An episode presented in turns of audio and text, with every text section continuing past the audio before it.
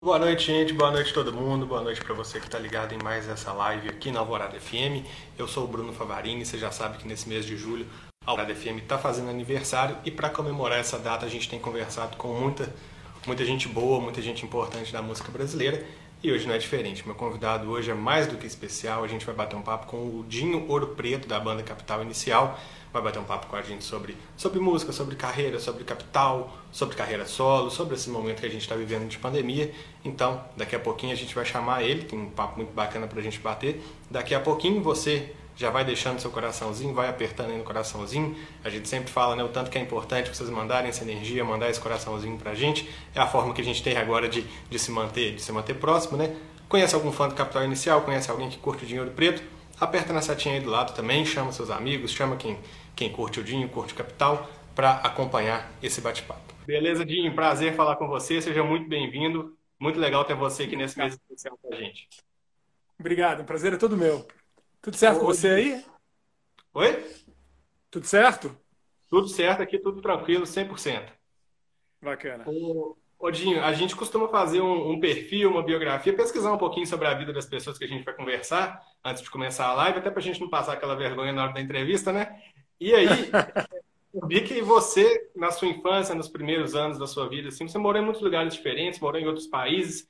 Eu queria que você começasse contando para a gente como é que foi, como é que foi esse período da sua vida e como é que ele se encontra com o início da sua, da sua relação com a música.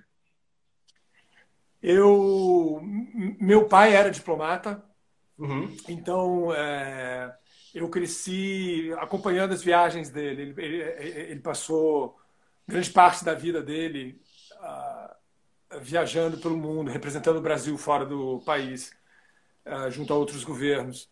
Enquanto nós éramos, até os meus 15 anos, eu acompanhei meu pai. É, mais tarde, já adulto, ele continuou as viagens dele, mas eu já já estava seguindo carreira aqui, trabalhando com música. Mas houve um período, durante uh, quase 10 anos, em que eu, eu, eu coincidiu de eu estar fora do Brasil. Mas é, a minha, minha introdução à música foi feita aqui no Brasil mesmo. Foi, uh, eu morava em Brasília e a minha, a minha memória musical mais remota é ouvindo o que minha mãe ouvia. Minha mãe ouvia muito a Tropicália, ouvia a folk americano, ouvia Dylan e, e, e outros, João Baez, coisas uh, mais ligadas ao folk. E essas são as minhas, minhas memórias mais remotas. Eu já, eu, eu mesmo procurando as coisas que eu pessoalmente gostava mais, foi através do, dos meninos mais um pouco mais velhos do que eu em Brasília, quando eu devia ter uns 12 anos. E, e esses meninos mais velhos mais, vieram, por sua vez, a também fazer bandas de rock, que vieram se tornar conhecidas. Porque, no caso, era o Herbert Viana, que depois fez os Paralamas. Uhum. Eu conheci o Herbert quando eu tinha. Eu devia ter 11 ou 12 anos. O Herbert era um pouco mais velho do que eu. E. Ele já tocava com o Bi nessa época, eles já tocavam juntos.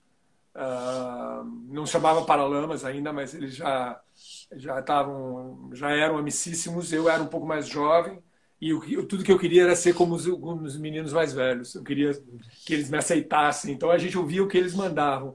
No caso era Led Zeppelin, basicamente Led Zeppelin e, e Hendrix. São as minhas principalmente. A gente ouvia muitas outras coisas, mas eu lembro principalmente desses dois artistas que eu ouço até hoje. Que bacana passados 40 anos, ainda são das coisas que eu mais ouço até hoje. E essa foi minha, minha, essa minha introdução ao rock. Alguns anos mais tarde, eu conheço o povo do aborto elétrico, que era o Renato e o Feio Flávio, que tocam comigo até hoje no Capital. Uhum. E é isso foi. Isso eu tinha. Eu era um pouco mais velho, eu tinha 16 anos. Uhum. E é interessante que é uma época muito boa para se ouvir música, né? Essa época da sua, da, da, sua juventude, da sua adolescência. É uma época que, principalmente para o rock, que você que é uma camisa que você sempre vestiu, é, é uma época muito privilegiada, né? Você, você acompanhou muita gente boa, então, durante, durante esses tempos. Sim, sim. Eu tive, eu tive a sorte de estar cercado por algumas pessoas que viriam a ser os, um dos, dos maiores nomes. Acho que não é. E eu não acho que é circunscrito ao rock. Eu acho que eles vieram a ser dos maiores nomes da música popular brasileira. O, tanto o Renato quanto o Herbert. Sim. Sabe? É, são nomes, você não pode, acho que, falar da música popular brasileira sem falar deles. São, uhum. são pessoas muito importantes. Eu tive o privilégio de conhecê-los muito jovem ainda. Sabe? Uhum. E, e acredito, eu, eu, eu, eu, eu tenho o privilégio de poder dizer que parte da minha iniciação musical foi através deles. Porque ambos são mais. É, o caso Renato era mais velho do que eu, o Herbert é mais velho do que eu. Então eles me mostravam coisas. Falavam, ouça isso aqui, veja essa banda, olha que legal esse disco. Meu, olha o privilégio que eu tinha, olha quem eram os meus mentores. Meu. Que bacana. E você já falou da sua relação com, com o Ebert, com o Renato, que, que formaram outras bandas de sucesso também, mas você tem uma relação especial e muito forte com o Dado Vila Lobos, né? Que, que, que foi do Legião Urbana. Queria que você contasse um pouquinho pra gente como é que é a amizade, a relação de vocês. O Dado é o meu meu maior, melhor amigo desde muito cedo. Nós devíamos ter uh, quantos anos? Talvez 11. E nossos pais eram colegas. O pai dele era, era, era, diplomata também. O pai dele faleceu agora há pouco. Era diplomata também, um grande pianista. E nós nos conhecemos na escola, uma escola católica de Brasília, muito moleques. E nós nunca mais nos afastamos. É, colei no dado, foi uma, uma simpatia gratuita, sabe? recíproca do, do, de ambas as partes, sabe? E, e, e, que a distância, mesmo a distância, não diminuiu, sabe? É, quando o pai dele era transferido para o exterior, a gente e o meu pai também, nós dávamos um jeito de nos encontrar fora do Brasil e em Brasília e quis o destino que alguns anos mais tarde é, que eu que nossos pais, olha só o que aconteceu. Nossos, meu pai se separou da minha mãe, a, mãe dele se separou do pai dele e nossos pais casaram. Rapaz, vocês são meio irmãos, então? É muito gozado porque nós já éramos melhores amigos. Uhum. Então é bom imagina, que... Imagina é essa situação, que... teu melhor amigo, você tem o teu melhor amigo de infância. Aí um dia teu pai vai casa com a mãe do teu melhor amigo. É isso, isso, isso aconteceu. Mas vocês tinham quantos anos na época? Cara, isso eu devia ter 17. Que ba... E aí vocês foram morar juntos? Vocês foram morar na mesma casa? Então, aí meu pai, quando meu pai foi e casou com a mãe dele, no, no Itamaraty, que é o Ministério das Relações Exteriores, foi um escândalo. Né? Ah, meu Deus do céu, como assim? O cara casou, com a, o cara estava tendo um caso com a mãe do outro, ah. sabe? E aí como deve ter começado uma falação, a gente não sabe exatamente o que aconteceu, porque a gente era muito moleque. Mas ah, o que aconteceu foi que eles pegaram as trouxinhas deles, meu pai e a mãe do Dado, e foram embora do Brasil. Foram morar na África. Rapaz. Morar em Guiné-Bissau.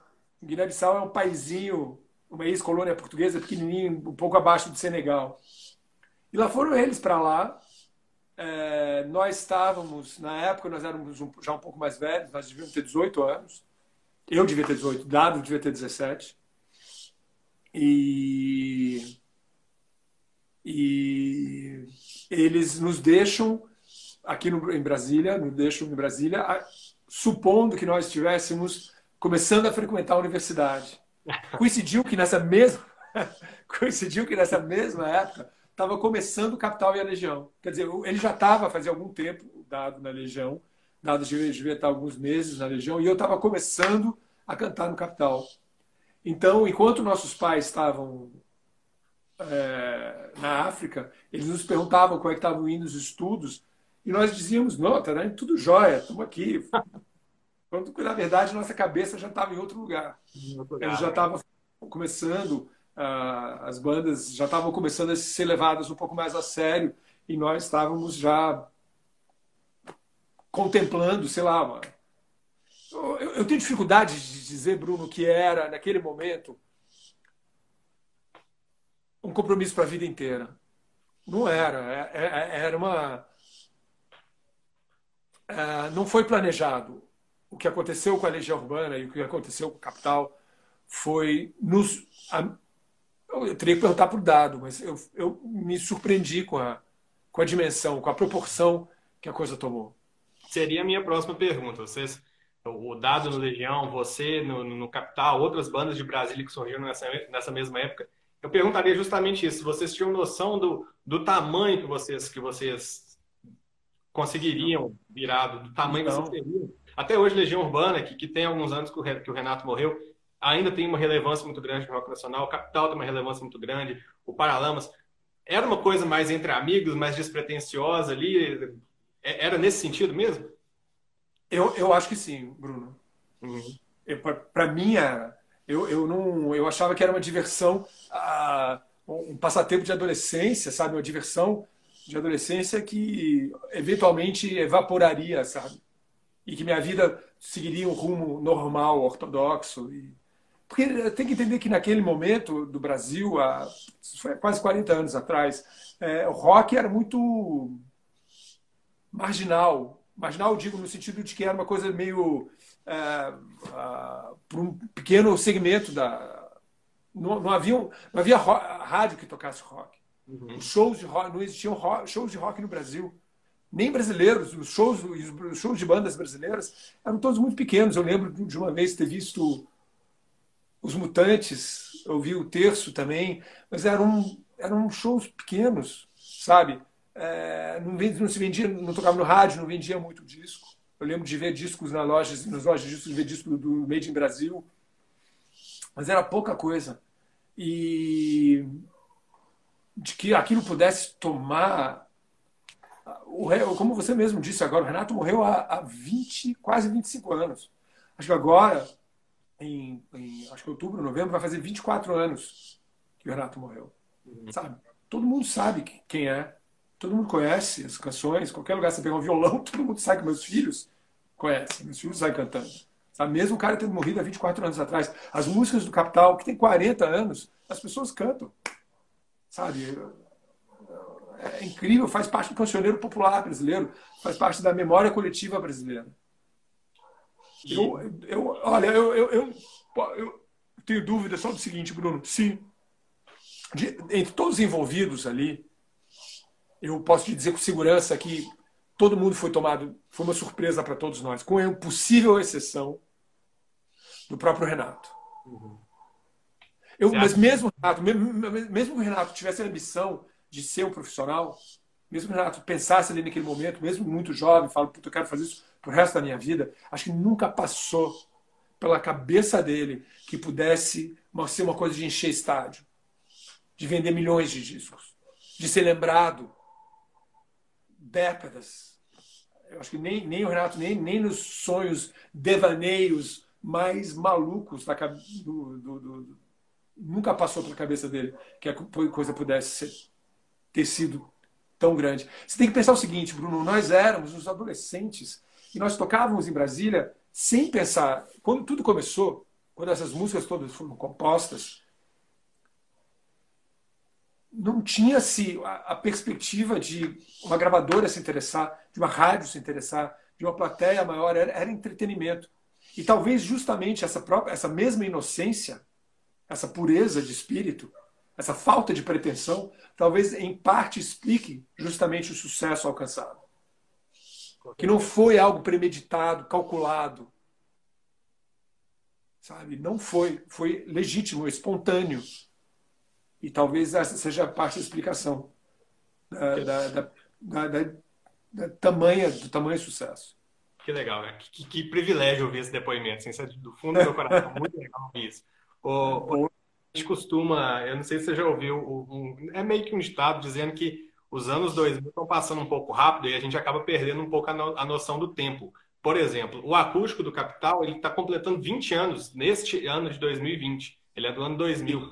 É, e assim, marcou uma época. Acho que acústico de muitas bandas, o próprio acústico do Legião também marcou uma época para a banda, marcou uma época do, desse projeto do acústico. Eu queria que você contasse para a gente, que você dividisse com a gente quais são as lembranças que você tem desse projeto do acústico do Capital e qual foi a importância dele para a caminhada de vocês.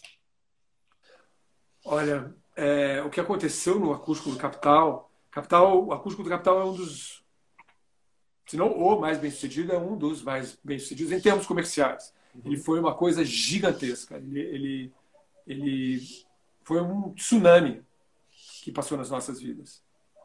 Foi um divisor de águas, sabe? E também, mais uma vez, também pegou todo mundo de surpresa. Todos envolvidos, a gravadora, a própria MTV, a gente, todos envolvidos, ninguém esperava que aquilo pudesse também ter a dimensão que teve. E o Capital se viu, naqueles anos seguintes, disputando espaço com os maiores artistas brasileiros. O Capital foi alçado à, à, à posição de um campeão de vendas e, e, de começar a quebrar recordes em todas as feiras pelo Brasil. A gente começou a. E, e fez com que a gente começou a, a, a frequentar lugares que antes, até então eram circunscritos a músicos uh, sertanejos. Abriu-se um, todo um universo novo para o Capital. A gente uhum. começou a, eu lembro, tocar nas feiras, e a gente não só começou a tocar nas feiras, como a quebrar os recordes das feiras.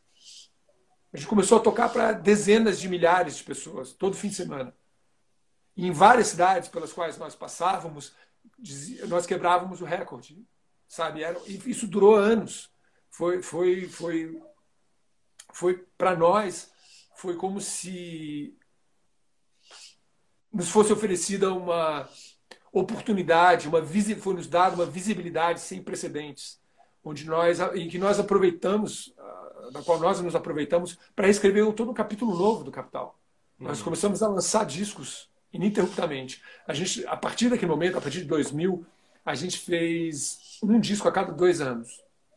E a gente emendou uma turnê, na, emendava uma turnê na outra. É, literalmente. Então, num fim de semana, a gente estava tocando, tocando um repertório com um cenário, mudava o repertório, lançava o disco. No fim de semana seguinte, já estava tocando uhum. uh, o disco novo. A gente fez nove turnês, uma colada na outra, nove discos. É... Foram mais de dois mil shows. E a gente, a gente ficou, Bruno, de, de 1900, de, do ano 2000 até agora, até a pandemia, até, até o coronavírus. A gente ficou tocando sem parar. Sem parar. O máximo de tempo que a gente parava para descansar era um fim de semana, dois, no máximo. A gente nunca, nunca chegou a parar mais do que duas semanas. Durante 20 anos, ininterruptamente.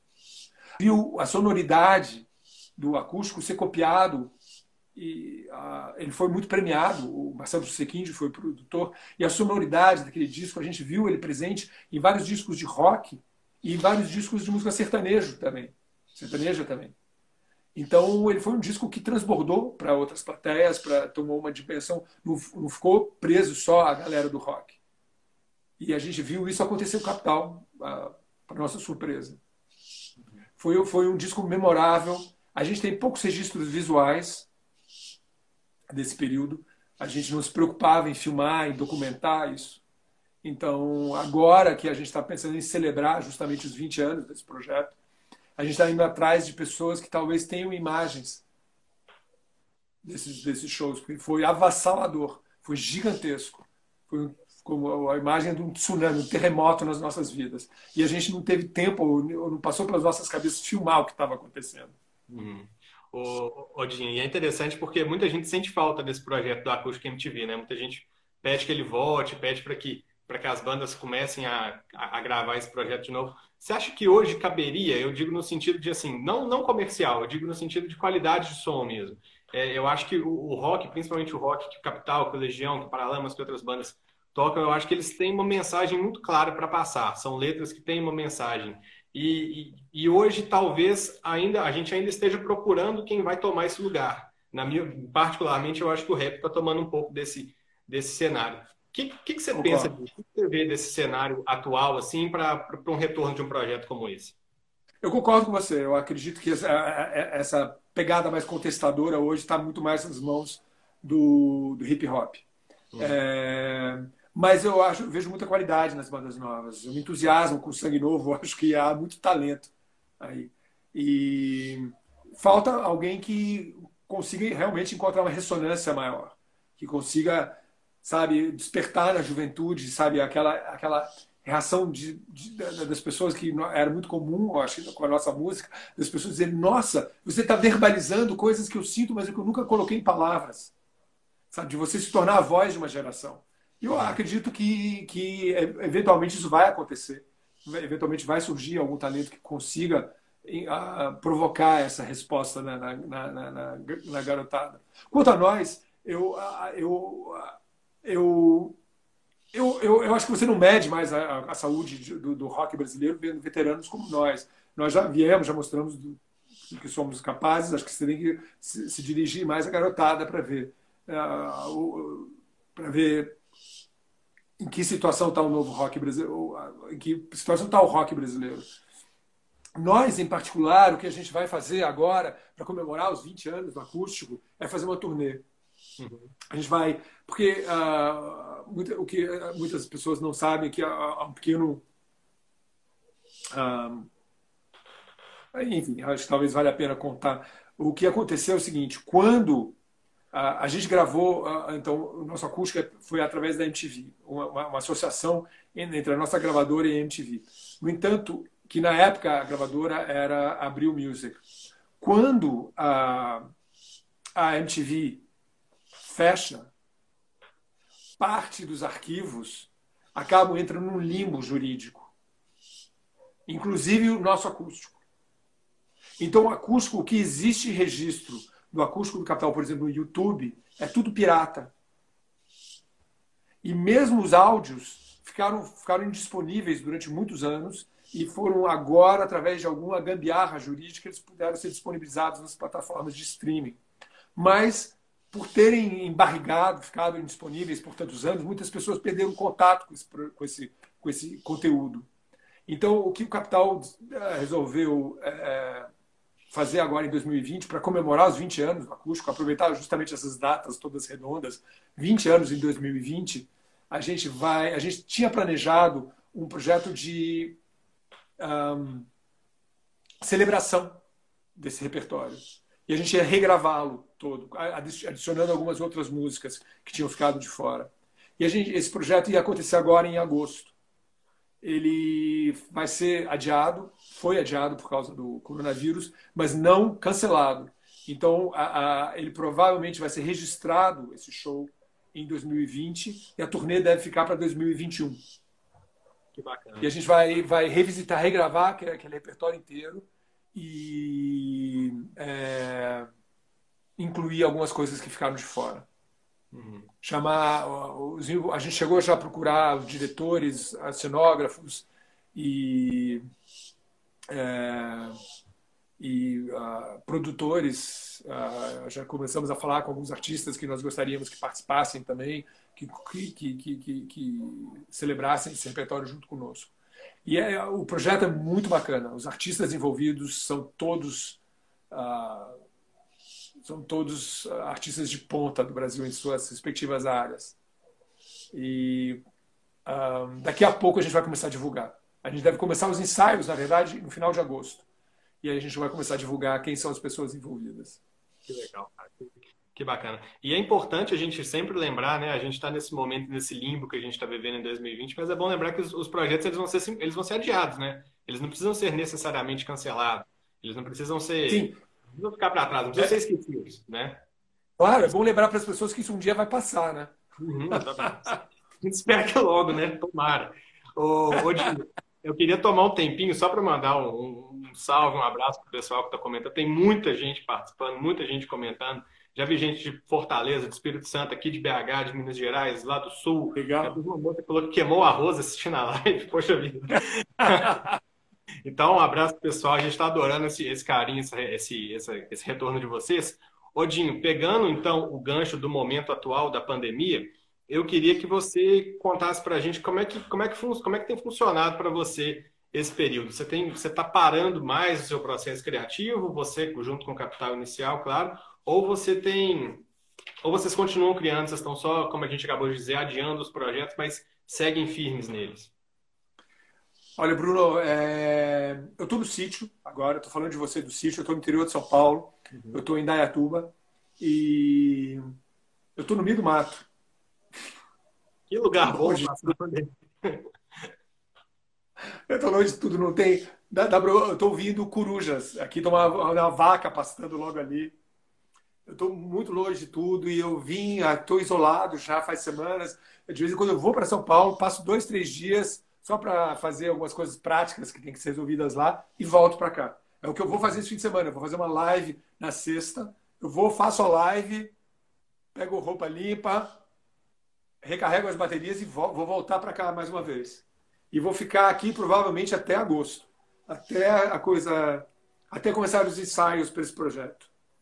Eu, o que eu, tô, eu trouxe meus violões, dois violões para cá, fico tocando durante o dia é, vendo filmes, lendo. Minha rotina é assim: eu toco violão, vejo filmes e leio livros. Ah, fico com os meus filhos. Estou eu aqui, minha irmã, tá, meus filhos estão aqui. É, agora, alguns voltaram para São Paulo, mas chegou a ter eu e minha, minha mulher e meus filhos, ao todo somos cinco, mas a minha irmã e o filho dela, sete, o namorado da minha irmã, oito, desculpa, o namorado da minha filha, oito, é, então éramos umas oito pessoas, chegamos a ser oito aqui. Agora alguns demandaram, voltaram para São Paulo, somos no momento cinco. Mas é isso, família, família, é, leitura, violão e filmes. Aqui tem, tem futebol, basquete, ping-pong é, e outros joguinhos. Então a gente se mantém ocupado, fazendo algum, praticando um pouco de esporte, lendo e ouvindo música esperando esse momento. E cozinhando. Cozinhando. Rapaz, a gente está numa moda né, de cozinhar agora, todo mundo querendo fazer pão, querendo cozinhar, querendo aprender. Os sites que ensinam aquelas receitas facinhas devem estar bombando nesse período. Pode crer, pode crer, mas a gente está numa fase aqui totalmente de saúde. Uhum. Principalmente eu e minha mulher, então muita salada, a gente planta aqui. A gente tem uh, espinafre, uh, cenoura, tomate, uh, alface, uh, um monte de frutas. Então, o meu objetivo era um dia, quem sabe, ser completamente independente, poder plantar tudo que até a gente comeu até o outro dia um leitãozinho foi criado aqui. É mesmo? Direto do, do sítio. Sim. Rapaz, sim. ô, ô Jim, tocando num assunto um pouco mais mas é, você chegou a ser diagnosticado há pouco tempo com, com o coronavírus, né? Com o novo coronavírus. Eu queria que você dividisse com a gente, que você contasse um pouquinho como é que foi para você, como é que os sintomas se manifestaram, como é que, como é que você passou por esse momento. Eu tive uma eu, eu, eu acho que eu tive um uma para mim se manifestou de um modo intermediário. Não foi assintomático, mas eu também não fui hospitalizado. Uhum. Mas eu fiquei doente. Eu fiquei doente durante, durante 15 dias. Uh, tive febre diariamente, tive dores do corpo, calafrios. Uh, mas, no entanto, eu consegui vencer a, o, o, vírus só com, com uh, antitérmico, com novalgina, aquela maior. eu tinha febre diariamente, tremia inteiro, era bastante forte mas a, a, o, a Novalgina dava conta de, de diminuir a febre. É, é, muito, foi, é muito desagradável, muito, é muito forte. É, não foi uma gripezinha. E, e, houve um momento ainda lá, pelo, por volta do décimo dia, em que deu uma piorada ainda, que foi o único momento que eu fiquei um pouco assustado, que eu achei que eu pudesse vir a ser hospitalizado, mas eu consegui superar também sem, sem maiores complicações e que eu tive aquele momento ali, lá pelo décimo dia, eu tive uma pouco dificuldade de respirar.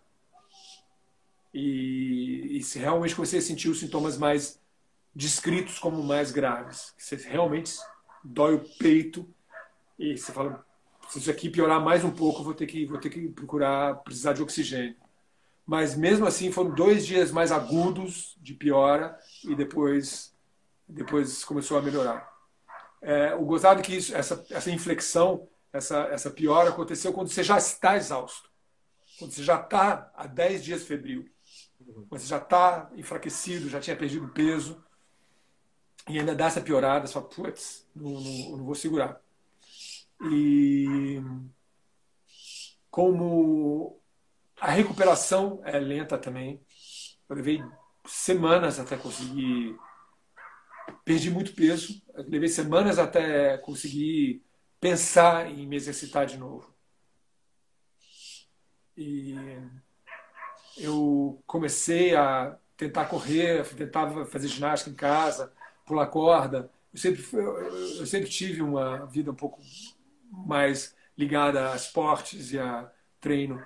E eu tentei voltar e eu tava quase tive um troço, tive muita dificuldade em recomeçar. E é interessante. É... Desculpa. Desculpa. É interessante a gente ouvir esse relato porque é uma é, é, é um vírus que instala e ele fica. A gente está ouvindo seu relato de falar que ficou semanas com o vírus, sem conseguir levantar, tomando só antitérmico. É, é até bom para a gente voltar, a gente não esquecer né, a gravidade do que a gente está vivendo. Porque eu acho que a gente hoje está vivendo um período em que nós estamos muito cansados do isolamento, querendo sair dele na base do, do chute, com perdão da, da, da expressão. Mas é, é, é bom a gente, a gente ter esse, esse relato de que é um vírus sério, é um vírus que não pode ser negligenciado, não é uma gripezinha, como você falou, e até para a gente não é, se medicar com responsabilidade, não ficar tomando remédio que está sendo indicado por quem não é profissional de saúde, quem não é não. de saúde. Então é importante a gente ter esse relato também de, de que o vírus é sério, de que ele pode debilitar uma pessoa, né? Sim, a melhor coisa que a gente tem a fazer agora é ouvir os cientistas, médicos e cientistas. Tem que ouvir o que eles estão dizendo, sabe? É, é, é, quem tem a voz agora é a ciência. Eu acredito a gente tem que ouvir o que eles estão nos dizendo, a gente tem que ser guiado por eles, não por palpiteiros. É eu acho. E não é uma brincadeira. Já morreram, acho que 80 mil brasileiros. Sabe? Vai ser. Nos Estados Unidos, isso provavelmente vai bater em 200 mil pessoas. Vários países da Europa com 35 mil mortos. É gravíssimo. É, olha só, parou o mundo inteiro. Gravíssimo o que aconteceu. E eu, eu tenho lido, tenho lido bastante a respeito do. do, do, do, do Estava anunciando agora algumas vacinas estão sendo testadas, algumas inclusive muito promissoras. E eu estava lendo também uh, os relatos de outras pessoas que adoeceram, como eu, como elas estão descrevendo é, efeitos colaterais da infecção meses depois. Ainda, ou seja, é, é um vírus desconhecido, então as pessoas não sabem eh, exatamente quais são os Quais são eh, as lesões que ela provoca no corpo? Durante quanto tempo você vai carregar ah, marcas? Quem adoeceu do vírus? Quanto, quanto tempo vão carregar marcas da infecção? E que órgãos foram afetados? Uhum. Porque não é, embora em, a, a, princípio seja principalmente o pulmão, na verdade é, estão descobrindo que é mais grave e atinge outros órgãos também. Então, não é uma brincadeira. Eu concordo com você que ah, no Brasil a impressão que tem-se é que as pessoas estão lavando as mãos. Estão meio dando como parte da paisagem, algo que não é, não é algo a ser desconsiderado. É muito perigoso. É possível que haja necessidade de um outro, de um outro confinamento, de outro, outra quarentena, se os, os, se os números começarem a sair do controle. Então, não, não é algo que pode ser desconsiderado e achado que seja uma página virada. Não é. É grave. Tomem cuidado, usem máscara, lavem as mãos. Eu, eu, eu sei que o Brasil é um país pobre, as pessoas precisam, ah, principalmente os menos favorecidos, precisam voltar a trabalhar, precisam ganhar dinheiro, mas que o façam com muita cautela. E é impressionante, é, enquanto você fala, enquanto a gente conversa, as pessoas estão dando o relato delas aí. Eu passei assintomático, eu peguei tem mais de um mês e ainda estou sentindo alguma coisa, eu ainda não estou sentindo cheiro. Então, é um vírus que ainda está sendo descoberto, ele ainda está sendo estudado e a gente não sabe até onde isso vai, né? Então, é, é bom a gente a gente continuar levando a sério. Mas, Odinho, eu queria que a gente desse uma levantada, uma, falasse de coisa, de coisa boa, falar de música, falar de rock. É, você lançou seu último projeto, o Rock and Roll, né, que é uma homenagem a, a, grandes nomes do rock brasileiro. Você homenageia Rita Lee, você homenageia Raul Seixas, para citar alguns. Queria que você comentasse um pouquinho desse projeto para a gente, como é que foi escolher o, o repertório, tanta música boa para escolher, para selecionar ali, para colocar nesse, nesse projeto, e como é que você escolheu também os artistas que, que seriam homenageados. Eu, eu, eu dediquei minha vida ao rock brasileiro. Tá? Eu faço quase, estou no Capital há quase 40 anos. É, transformou a minha vida, fez, como a gente estava falando no começo da conversa, minha vida tomou um rumo inesperado. E eu acredito que a minha geração ajudou, contribuiu para construir é, esse legado do rock brasileiro sabe? Essas canções todas, acho que principalmente hoje em retrospecto, vendo o que foi construído ao longo dessas décadas, é que você não pode falar da música popular brasileira sem falar do rock. embora não seja um tipo de música nativo, nativo brasileiro. É... O reggae também não é, o hip hop também não é, mas esses, esses, esses tipos de música são importantes para a cultura popular brasileira. E, no caso, eu me interesso mais para o meu segmento, que é o rock, e eu me orgulho do que foi feito ao longo de tantos anos. Eu vejo artistas como Renato, como o Ebert, como Cazuza, como os Titãs, como eh, o Charlie Brown, como o CPN. E, e eu acho que a música deles é relevante. É, é surpreendente a dimensão que, que, que a obra deles tomou. Eu acho que ela precisa ser celebrada. Muitas vezes o rock brasileiro me parece pautado muito mais pela rivalidade do que pela cooperação. Uhum. Você vê essa brodagem muito presente em outros tipos de música, na música sertaneja ou no funk, por exemplo, sabe? De um se ajudar a promover o amigo, falar: olha que legal essa banda, olha que legal esse artista. As duplas de sertanejos fazem isso com frequência. No rock é mais raro. Muitas vezes eu vejo muito mais rivalidade do que companheirismo, sabe? E eu acho que eu gostaria que isso, isso pudesse ser uma página virada, que nós todos pudéssemos justamente celebrar o valor dos nossos companheiros. Sabe? Dizer, olha só que músicas legais foram escritas, olha só a obra desse cara. Sabe? De bater palma um para o outro, sabe? Que isso se tornasse mais frequente, mais recorrente. E eu quis com esse disco fazer isso, celebrar o rock brasileiro. Eu, eu, eu separei três décadas, os anos 70, 80 e 90. Ah, e separei os meus artistas, alguns dos meus alguns, muita gente ficou de fora, mas alguns dos meus artistas favoritos, favoritos de cada uma dessas décadas. Então, dos anos 70, começa nos anos 70 com Rita e Raul, dos anos 80 tem Paralamas, Legião, Lulu, dos anos 90 tem CPN, Raimundos, Rapa, uh, Skank. Uh, aí é que tá, um disco tem que em algum momento você tem que dar, dar o disco por encerrado. Né? Em algum momento você tem que falar, olha, esses são os artistas uh, que eu vou regravar. Eu, regra, eu, gravei esse disco na minha casa também. Uh, eu fui construir um estúdio doméstico lá e gravei, gravei na, vi quase na garagem da minha casa. E é, eu sei que muita gente ficou de fora. Muita gente boa, muita gente que eu gosto. Não gravei Titãs, não gravei Engenheiros, muita coisa, não gravei Charlie Brown, muita coisa ficou de fora. E abre espaço para eventualmente eu fazer uma, segunda, uma segunda versão disso. Um outro disco, Rock and Roll Volume 2. Legal. E, e tem, e tem repertório para isso, né? Tem, tem música de qualidade para fazer isso. Então, volume 2, 3, 4, 5, dá para embora. Dá para fazer 50, se se bobear, vai, vai fazendo. É, o, vai embora. Odinho, você falou um pouco dessa questão da rivalidade, do, do rock não, não, não estar muito unido, você acha que isso pode ser um dos motivos para que outros outros ritmos sertanejos, como você falou, o funk ou outros outros ritmos, sem fazer juízo de valor, claro, de qualidade, mas você acha que isso pode ter influenciado para alguma para o rock perder um pouco de espaço ali? Eu não sei, Bruno. Eu acredito que tudo é pendular, sabe? É um vai e vem. Um, eu já vi isso acontecer antes no rock. Houve um momento que o rock tinha o protagonismo, era o principal, a principal música que ocupava todos os espaços das rádios, das, das TVs.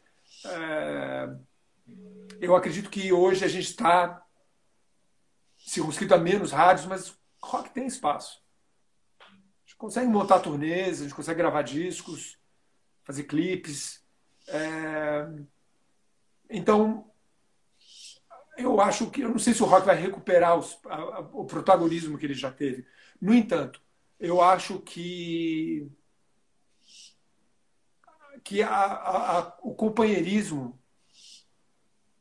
ajudaria, sim, daria mais visibilidade. Se as bandas que têm mais visibilidade pudessem usar os passos que elas têm para dar mais a palavra que me vem à cabeça é visibilidade. Uh, eu que eu, se eu puder usar, por exemplo, as minhas redes sociais para falar, olha, olha só que legal esse artista, olha que legal essa banda, olha que legal isso aqui, gravar a música deles, falar deles, eu acho que acho que ajuda a promover o gênero como um todo. o rock como um todo. Sim. Eu, eu não sei te dizer se a, a rivalidade ajudou a, a, fazer o rock diminuir. Eu não sei te dizer se isso já seria, especulação da minha parte. Mas eu acredito que a, o companheirismo é bem-vindo. Que nós, por exemplo, pudéssemos promover festivais, onde você daria palco para bandas novas se apresentarem, e quem sabe de um, um desses palcos para os novatos, não haja ali alguém que vai vir a ser o próximo Renato Russo. Uhum. Eu acho que então, sim, é bom que nós, nós possamos promover novidades, sangue novo, e eu, eu vejo como isso pode dar em algo, no ciclo virtuoso, em algo que, que apresente e, e, e, e promova novidades e, a renovação. Odinho, nesse período de isolamento também, a gente tem visto que você tem movimentado seu canal do YouTube, né?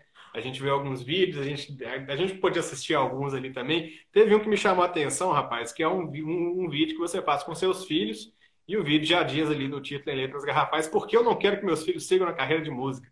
Então eu queria, eu queria que você contasse por que você não quer que seus filhos sigam na carreira de música. Não, não, não. Talvez eu tenha me expressado mal. Não é que eu não quero que meus filhos sejam. Se eles quiserem ser, ser, ser músicos, ótimo, tem todo o meu apoio, ou artistas.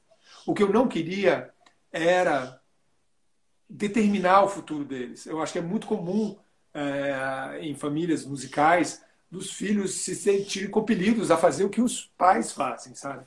E eu queria que eles pudessem, na verdade, é, caso queiram, seguir a direção que passar pela cabeça deles. Que eu desse para eles o instrumento os instrumentos, a educação necessária para que eles pudessem conduzir as suas vidas na direção que eles preferissem. Uhum. E que não, que eu não imprimisse neles a obrigação de seguir os meus passos.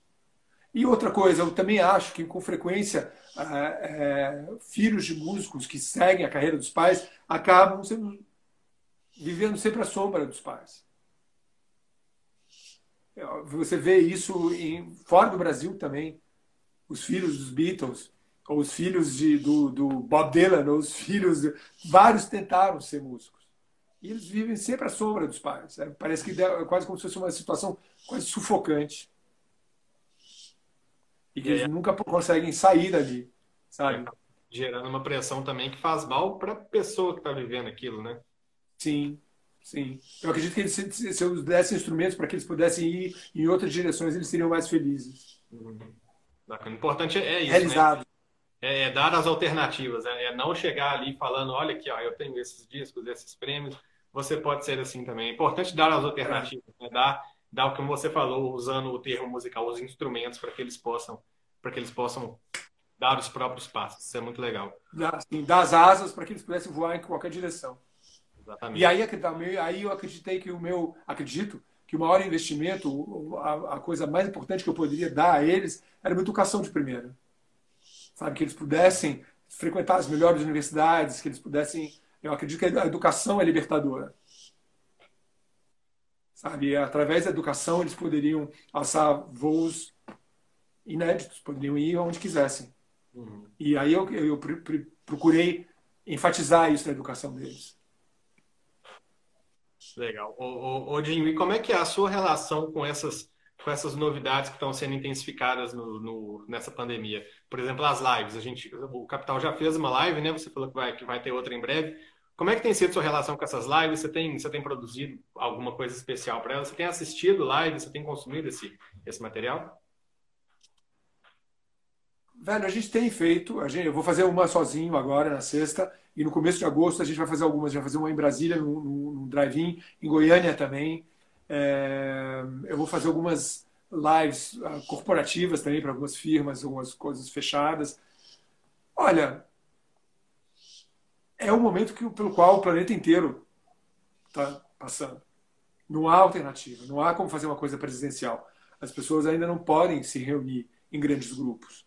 Então, a única forma de, de, de de promovermos música e é através de lives. Mas é, eu acho que é uma situação na qual nos encontramos por causa de um vírus, não é uma opção das pessoas. E, e nada substitui uma apresentação ao vivo. Então, as pessoas que foram aos shows do Capital sabem o quanto elas, os shows são intensos, uhum. sabe? O quanto é importante esse contato, olho no olho, de você ver. Nós nos alimentamos dessa, dessa sinergia entre, entre nós e a plateia.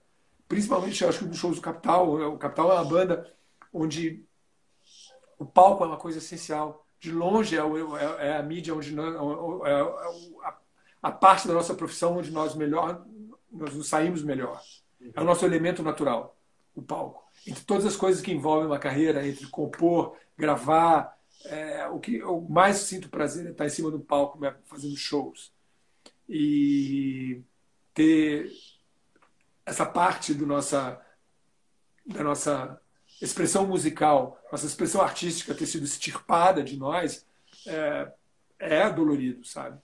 Um, o mais, sim, o mais próximo é são as lives, mas nada substitui uhum. uma apresentação real. Isso. Então, enquanto enquanto não for possível botar de pé de novo apresentações, é a única forma que nós temos de, de, produzir música. Mas não é igual a um show. Com certeza não. E eu imagino cara, que quando terminar esse período, quando a gente já tiver numa situação tranquila para sair, para começar a, a, ir em shows de novo, eu imagino que os, os primeiros shows de bandas grandes, como é o Capital, como são outras bandas, eu imagino que eles vão ser muito emocionantes, que vão ser, que vai ser um negócio ainda mais próximo do que ainda já é. Eu queria que você comentasse justamente sobre isso. Vai, ser, é vai ser uma choradeira, assim. Oh, que bom ver você de novo. Vai ter música. O pessoal emocionado, me abraça aqui. Eu queria que você falasse. Bom ver você de novo. queria que você falasse vai como ser... é que você imagina que vai ser o primeiro show do Capital pós-pandemia. É, como é que vai ser a energia do pessoal? Como é que, como é que a galera vai estar? Vai tá? Qual vai ser a primeira música que você quer cantar e todo mundo cantando junto para você sentir aquela energia de perto mesmo? Bruno, eu acho que vai ser algo que precisa ser filmado. Porque acho que vai ser profundamente emocional. Vai ser. Acho que todos os shows. Quando a gente voltar, por exemplo, a ter contato com a, com a galera em BH, ou em todas as capitais, quando a gente voltar a tocar para as pessoas, falando, gente, obrigado. Que saudades que eu tava de vocês. É bom estar de volta. Sabe? É... E eu sou uma pessoa que eu me emociono com facilidade. Eu fico à beira de. Já nos shows, quando via a, a plateia inteira cantar, eu, eu, eu já ficava comovido com aquilo. Várias vezes me aconteceu dos meus olhos se encherem de lágrimas. Isso normalmente. Imagina quando, quando acabar a pandemia, quando a gente tiver contato, a oportunidade de nos, de nos apresentarmos de novo. Vai ser. Vai ser.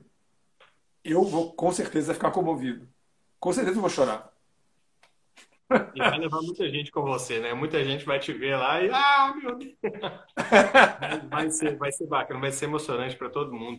O, infelizmente, cara, a gente não vê o tempo passar, acaba, a conversa fica boa, a gente não vê o tempo passar. Eu vou já te agradecer de, de, de antecipação por, por ter batido esse papo com a gente. É um mês especial para a Alvorada, mas eu queria que a gente encerrasse te fazendo uma pergunta que eu tenho feito para a maioria das pessoas, dos, dos artistas que têm que tem conversado com a gente. É, na sua opinião, qual que é a importância da cultura, da música, da cultura em geral, mas da música especificamente, para a gente passar por esse momento que a gente está vivendo? Olha, talvez esse, esse momento tenha amplificado o valor da cultura. Na medida em que as pessoas estão presas às suas casas, e o que elas mais têm feito é ver filmes, ler livros e ouvir música. É o, é o que elas têm feito, ou seja, justamente é o maior estímulo à cultura esse momento. Sabe? É, é, esse momento de, de isolamento fez com que as pessoas se mergulhassem na cultura brasileira. Eu também. Eu leio diariamente. Eu leio, eu. Aí que tá. Eu, como eu descrevi para você agora há pouco, a minha, minha, meu dia é ler, leitura, música e filmes. Cultura.